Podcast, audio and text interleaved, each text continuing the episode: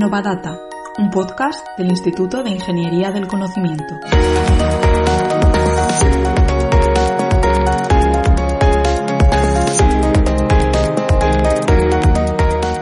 Bienvenidos de nuevo a Innovadata. Esther Madrigal y yo, Ana Lastuey, volvemos con un tema, con una tecnología que está bastante de moda en un momento en el que generamos mucha información. Hablamos del procesamiento del lenguaje natural, Esther. Pues como bien dices, Ana, estas técnicas de inteligencia artificial tratan sobre todo de analizar grandes cantidades de texto, que pueden provenir de documentos, redes sociales o incluso encuestas. Es por ello por lo que en el Instituto de Ingeniería del Conocimiento aplicamos PLN en sectores como por ejemplo la salud o el dominio legal. Además, queremos que este podcast sea el primero de una serie en la que vayamos profundizando poco a poco en este campo de la inteligencia artificial que está avanzando muy rápidamente.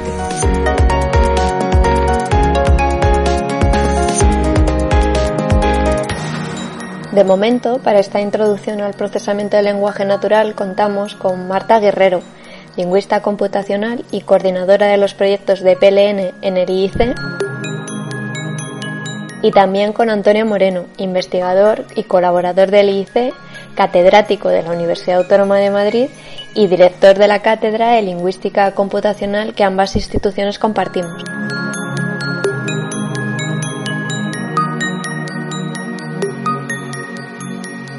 Vale, pues para empezar vamos a la teoría.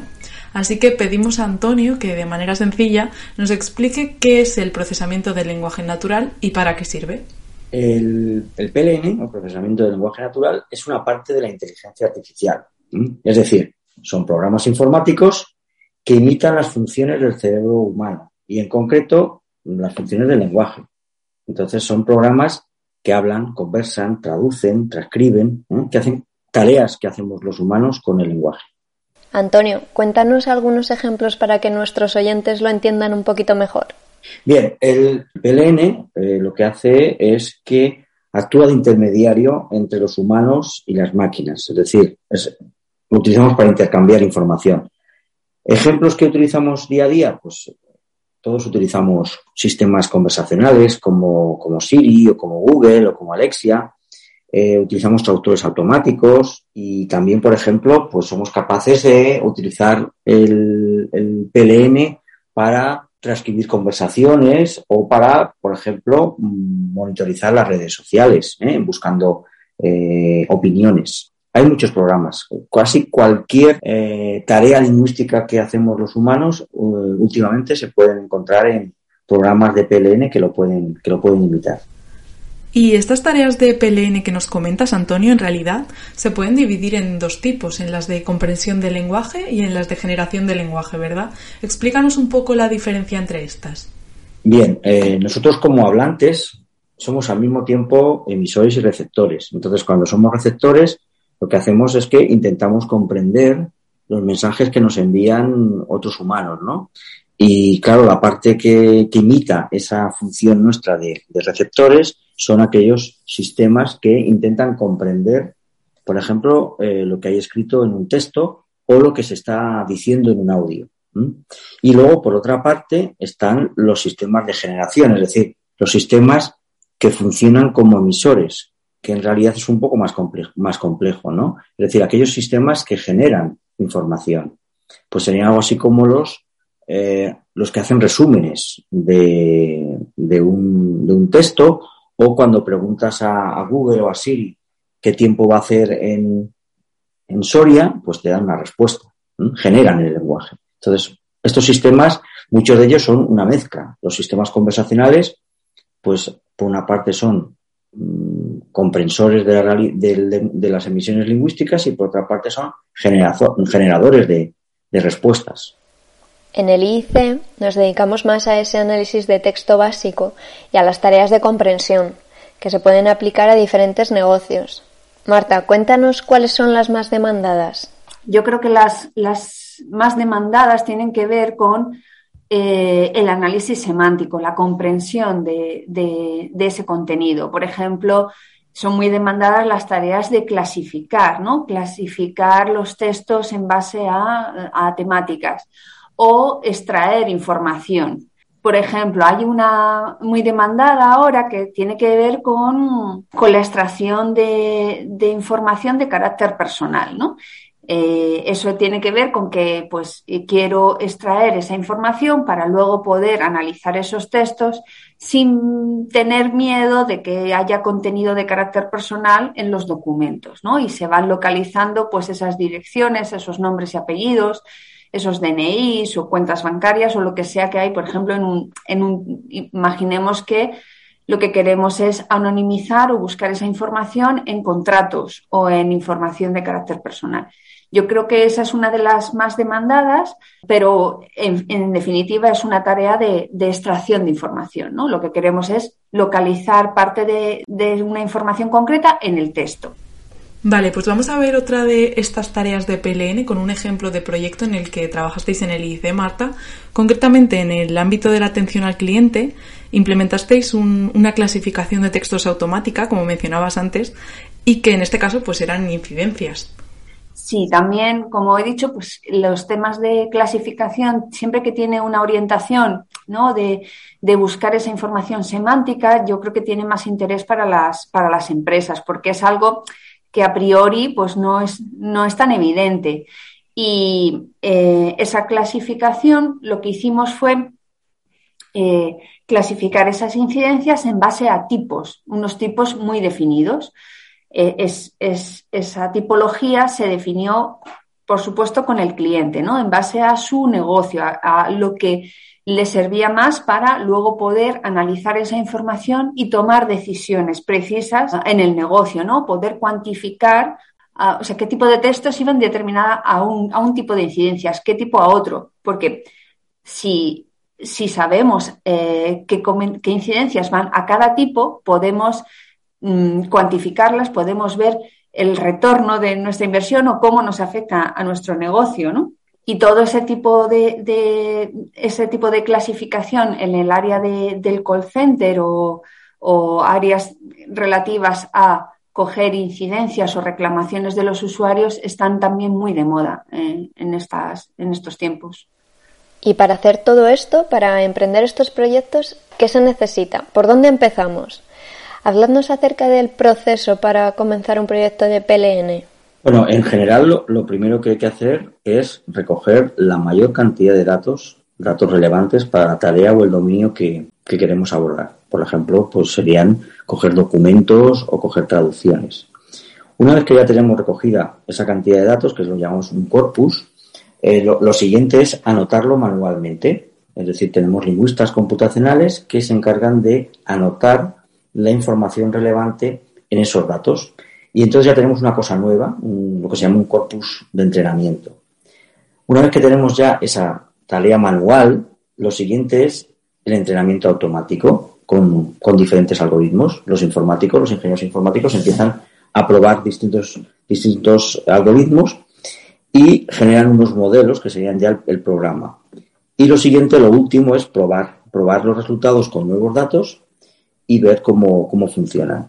Si hay errores, pues se vuelve otra vez a recoger más datos, a anotar más datos y a entrenar eh, nuevos, nuevos modelos con, esos datos mejorados. Sí, a ver, eh, lo que hay que entender es que eh, al final nosotros queremos una solución automatizada. Es decir, queremos mm, que un programa, lo que sea, haga un trabajo que antes o, bien no se hacía porque no, existía la capacidad dentro de las empresas para hacerse, porque los textos eran muy numerosos, la tarea muy tediosa o, porque ni siquiera se había llegado a pensar en que esa posibilidad existía, pensemos en la transcripción automática. La transcripción automática es ahora muy posible porque da muy buenos resultados, pero antes no se hacía porque era imposible tener a personas que transcribieran eh, manualmente todas las conversaciones de un call center, ¿vale? Entonces, nosotros queremos automatizar. ¿Y cómo se automatiza, automatizan las tareas? Pues los modelos aprenden con ejemplos. Así que el corpus, el corpus que muy bien nos ha comentado Antonio que se hace al inicio de los proyectos, nos ayuda a que ese modelo aprenda, aprenda con ejemplos concretos de la tarea concreta que se quiere solucionar. Y a la hora de aplicar PLN en un negocio o en una institución, este proceso que nos contáis imagino que será parecido. Entonces, ya en la práctica, ¿qué fase suele ser la que más trabajo requiere o a la que hay que prestar más atención?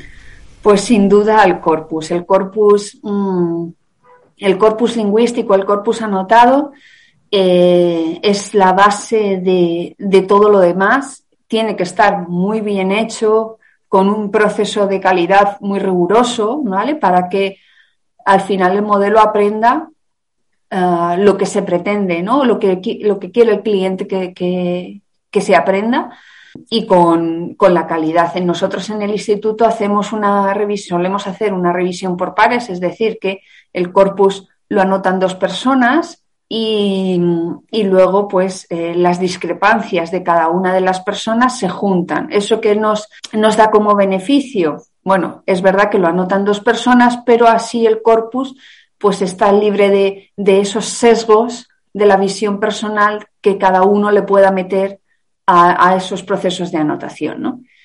Y, y, eso hace que, bueno, pues el proceso es verdad que es más lento, pero, pero te asegura unos buenos resultados en el modelo que es al final lo que se quiere, que el modelo eh, final haga la tarea eh, con una precisión lo más alta posible. Para que os hagáis una idea de en qué consiste eh, y cuál es el tamaño que requiere tener un, corpus de estas características, nosotros recogimos un conjunto de, de datos tomados de Internet, de informes financieros, para construir un corpus del español financiero utilizado por los, por los economistas ¿no? y por aquellos que escriben informes. Este corpus mmm, nos llevó para cuatro años de, de, informes, aproximadamente reunimos unos 25 millones de palabras que necesitamos limpiar porque había, bueno, lógicamente se había extraído con, a partir de, de PDFs y al final eh, de toda esa parte cogimos solamente eh, un, sub, un, subconjunto, que eran las cartas que escribían los presidentes a los inversores, la, primera parte de, del informe, y ese subconjunto era aproximadamente unas 500.000 palabras. 500.000 palabras que luego nosotros anotamos, ¿eh? con términos, anotamos con, con marcadores discursivos para en, encontrar las relaciones de causa y efecto, etcétera, etcétera. Es decir, que, que lo importante primero es conseguir un conjunto importante de datos de ese dominio, del que sea, médico, financiero, legal, luego hablará Marta de eso, y de ahí extraer un subconjunto que es el que trabajas, en el que trabajas para hacer eh, los ejemplos, las tareas que luego va a aprender el sistema. Centrémonos ahora en las técnicas. Como decíamos, el PLN está avanzando mucho precisamente en este aspecto. Hablándonos de esa evolución, desde las reglas lingüísticas a los actuales modelos del lenguaje. Vale, eh, los primeros sistemas eran sistemas que se llamaban sistemas simbólicos, ¿no? Que lo que se pretendía era hacer las reglas y, la, y a través de reglas y listas de palabras, por ejemplo, eh, se pretendía pues hacer correctores de estilo o correctores ortográficos. Imaginad, por ejemplo, al principio se ponían listas de palabras con, que eran correctas y, luego todas aquellas palabras que se escribían mal, a lo mejor se hacía una regla que decía ción sin acento, conviértase en ción con acento. Ahora ya no se hace así. Ahora lo que desde hace ya unos años eh, se ha cambiado el modelo, son modelos estadísticos, modelos de redes neurales, y lo que se hace es proporcionar muchos ejemplos para que los eh, programas aprendan de los datos porque en las listas siempre son incompletas. Y además los modelos son bastante robustos, porque cuando los humanos escribimos cosas que están mal, pero las tenemos siempre dentro de un contexto, los programas son capaces de saber que queríamos escribir eh, Prado en lugar de Pardo. Y corrigen eso. Por ejemplo, ¿no? Ten en cuenta que una de las cosas que sabemos del lenguaje es que el lenguaje siempre, para interpretarlo, necesita contexto. Y con las reglas es básicamente imposible hacer ese contexto. Entonces, los nuevos modelos mmm, son capaces de tener un, un, una ventana que ve el contexto tanto por delante como por detrás de la palabra, con lo cual puede decir, si estoy diciendo el prado está a, a las afueras del pueblo y pongo pardo, pues sabe que el contexto que está detrás te permite saber que no has puesto mm, bien la palabra pardo, sino que es prado, y corrige. Ese contexto es lo que estamos consiguiendo últimamente con las redes neuronales profundas. Sí, eh, yo creo que la diferencia también de los modelos de Machine Learning tradicionales con los nuevos modelos del lenguaje o modelos preentrenados, seguro que habéis oído hablar de GPT-3, de BERT y de todo esto, es que tú ya no tienes el corpus y el algoritmo que aprende exclusivamente del corpus. Lo que tienes además es una base muy importante sobre la que ese, ese algoritmo aprende. Aprende del corpus y aprende y tiene esa base sobre la que se asienta, digamos, como una base de conocimiento sobre la que eh, se entrena ese, ese corpus. Así que no está solo ya, está sobre todo lo que se sabe, por ejemplo, o todo lo que se ha conseguido recopilar sobre el español ¿no? general, ah, o, hablamos del español o del inglés o de otras lenguas. ¿no? Entonces, digamos que estos modelos preentrenados eh, ayudan mucho en los entrenamientos porque hacen que ya no solo tengas el corpus aislado, sino que tienes muchísima más información ¿no? con, la que, con la que conseguir que tu modelo sea más preciso. Sí, se llaman, esos modelos se llaman modelos generales, porque incorporan toda la información que se han podido recoger, por ejemplo, de todo lo que hay en Internet. Eh, si la respuesta está en nuestro modelo de la tarea, es decir, en, nuestra, por ejemplo, imaginemos una traducción, que tenemos traducciones en español e inglés, si está directamente en el modelo de la tarea, pues entonces se utiliza. Pero muchas veces nos encontramos con palabras que no estaban en, nuestra, en nuestro modelo y es precisamente ese modelo general el que nos ayuda a decir, pues lo más probable es que sea esto. Es decir, que trabajan en combinación el modelo específico para la tarea, pues ya sea, por ejemplo, un clasificador o ya sea un sistema de conversación en español, con este modelo general que cuando hay alguna cosa que no está en el modelo previo que hemos dedicado tiempo ahí a trabajar y anotar, pues nos ayuda para resolver. Es decir, nos apoya. Es ese, por ejemplo, modelo que decía antes, que sabe que es prado y no pardo, porque las palabras que están alrededor ¿eh? son palabras que tienen que ver con con un campo y no con con un color, por ejemplo. Vale, vamos a poner para esto otro ejemplo reciente, un proyecto en el que precisamente se han utilizado estos modelos de lenguaje Marta. Mapa del expediente que el ICE ha desarrollado para el sector legal y en este caso para Garrigues. Sí, pues es un, es un proyecto que hemos terminado hace muy poco, en, el que ha participado el Instituto y, y en compañía de Garrigues con Garrigues tenemos una larga ya historia o una pequeña larga historia porque con ellos eh, desarrollamos hace algunos años eh, lo que se llama Procesa, que es una herramienta capaz de em, realizar búsquedas sobre los expedientes. esta herramienta nació de una necesidad y es que eh, los abogados pues ya no podían leerse, digamos, todos los expedientes o todos los documentos de un expediente concreto, porque ya son tan numerosos ¿no? Que, necesitan una herramienta para buscar la información que quieren exactamente, ¿no? que saben que puede estar en algún sitio, pero requieren de herramientas ¿no? para, para buscar esa información que puede estar en cualquier documento documento, audio, vídeo, PDF o lo que sea. Entonces nosotros desarrollamos una herramienta. El proyecto lo que hace es un paso más allá.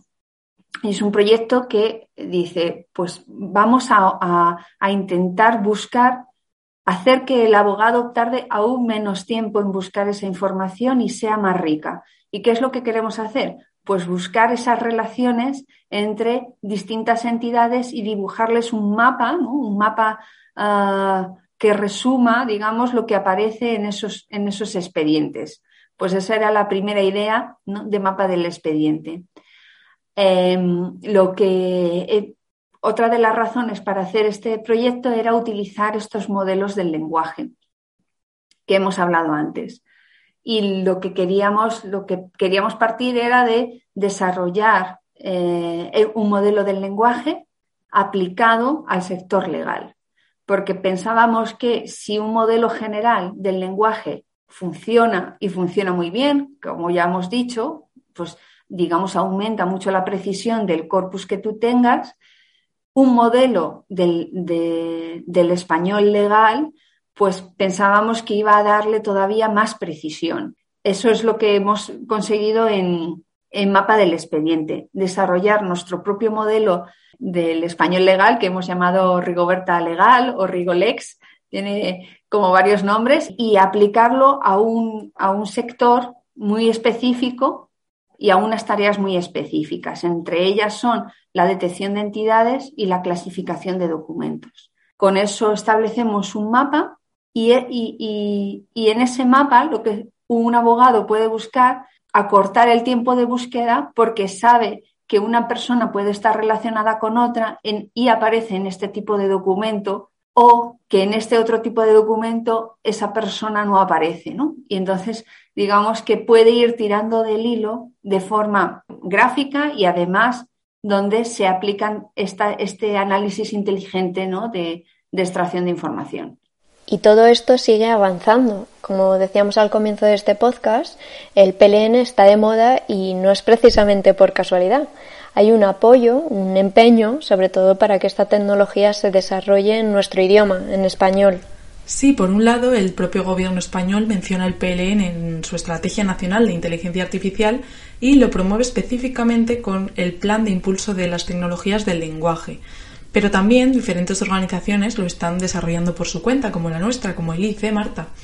Eh, sí, a ver, eh, se, nota mucho eh, desde que está el plan de tecnologías lingüísticas, enmarcado en el Plan Nacional de Inteligencia Artificial, em, se nota el impulso y se nota, por ejemplo, en la creación de casos de uso de corpus con los que se pueden probar las herramientas se pueden testear, se pueden hacer concursos, se pueden realizar pruebas de tecnologías, ¿vale? Y eso es muy importante para el desarrollo de una industria eh, en torno al, procesamiento del lenguaje natural.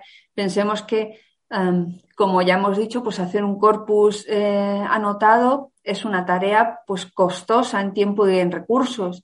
Y y el hecho de que el, de que el gobierno invierta en este tipo de, iniciativas hace que eh, esa inversión o por lo menos esas pruebas tecnológicas iniciales sean más posibles y más empresas cada vez se, se unan, digamos, a, este movimiento de, de, implicarse en las tecnologías lingüísticas. Aparte, también el plan de tecnologías lingüísticas está apostando mucho por los modelos del lenguaje en español que eso es muy buena noticia para, para posicionar el español em, en, el contexto mundial, digamos, de, estas tecnologías. ¿no? Eh, hasta hace muy poco tiempo no había casi ningún modelo uh, preentrenado tipo BERT, ¿no? de lo que estamos hablando en español. Y ahora, pues, gracias a este plan sí que se van invirtiendo. Nosotros, por ejemplo, tenemos nuestro propio modelo, pero es muy importante que desde el gobierno se fomenten las tecnologías lingüísticas. Pues con este repaso finalizamos este podcast. En próximos podcasts trataremos algunos temas que han surgido, como corpus, modelos de lenguaje, proyectos Gracias Antonio y Marta por acompañarnos. Gracias a vosotros. Muchas gracias a vosotros. Y a nuestros oyentes, gracias un día más por escucharnos en Innovadata.